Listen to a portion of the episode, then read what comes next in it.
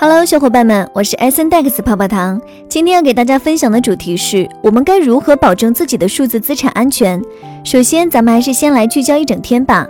一，据外国媒体报道，上周五 TikTok 宣布将不再允许某些类型的广告出现在其平台上，其中包括加密货币推广内容。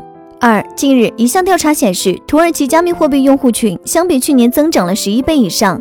三，统计数据显示，加密行业二零二一年第二季度累计融资额达到了六十二点零二亿美元，环比五月的三十二点七一亿美元大增百分之八十九点六。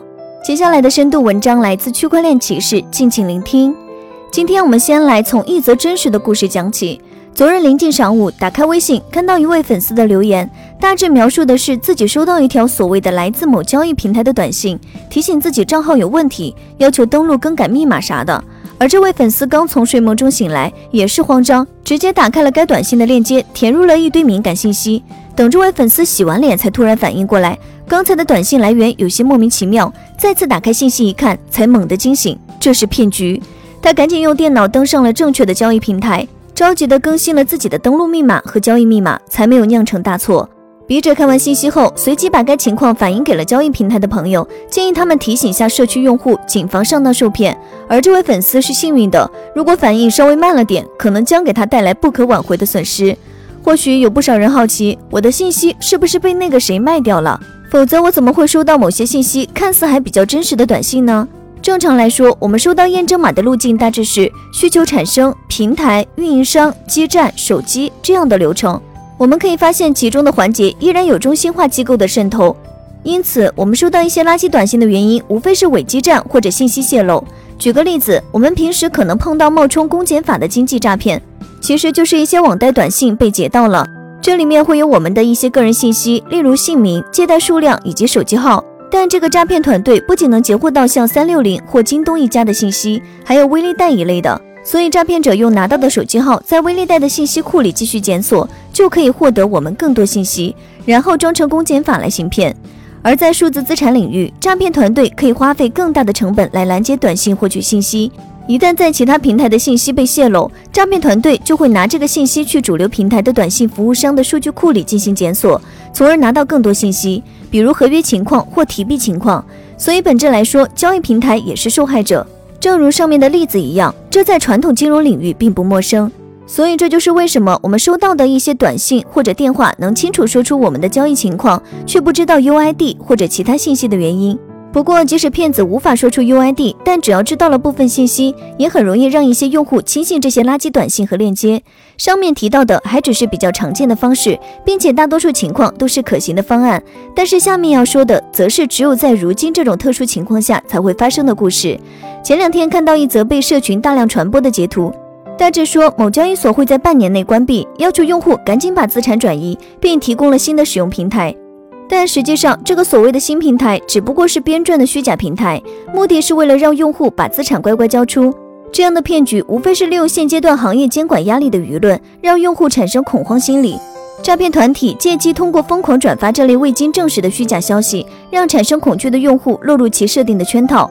而这类消息本来是空军为了配合做空捏造的故事，结果被诈骗团体加以利用，成为了全新的诈骗手段。因此，现阶段各大平台纷纷表示让用户警惕这类新型骗局，切勿轻信谣言或所谓的官方人员。但这样的举动势必会惹恼诈骗团队，变本加厉地攻击其平台，甚至骗子不惜花费重金打造出假平台来实施进一步的诈骗。上述两类骗局都是客观环境下的产物，而还有一类则与用户使用习惯相关。诸如连接上了不安全的 WiFi 或者私钥保存不当，这两类几乎都因为网络使用习惯的主观性操作而被骗。但反过来说，这更需要我们提高警惕。当然，这类骗局相对于前两类已经比较柔和，很大程度上都可以规避。只是越是基本的常识问题，越有可能被不法分子加以利用。那么，究竟该如何避免上当受骗呢？一、进入官方检验通道查看信息。针对钓鱼短信，最好的解决方式无非是审慎的留意短信或者接听电话，对所谓的官方或工作人员都要提高警惕，尤其是一些陌生电话更需小心。但是抵制诈骗不能只依靠交易平台，作为普通投资者，我们也应该提高自我安全防范意识。在此，笔者想提醒各位朋友，注意正确辨别平台官方网址，不要轻易点击或扫描任何非官方渠道推送的链接和二维码。保护好个人财产安全。对于任何涉及到账户登录、转账、提现等操作的，一定要保持万分警惕。二、不轻信谣言，避免被恶意引导。谣言是在本质上制造恐慌，来诱骗用户交出资产，所以最好的方式是不要轻信。碰到什么消息，第一时间去官网找找有没有相关公告，或者及时与官方人员沟通。即使没有有效的官方沟通渠道，也不要轻易转移自己的资产去其他不熟悉的平台，这是大忌。作为一个行业老兵，一方面我们深知行业需要监管，但另一方面我们更不希望因为监管导致被不法分子利用，让用户成为最终的受害者。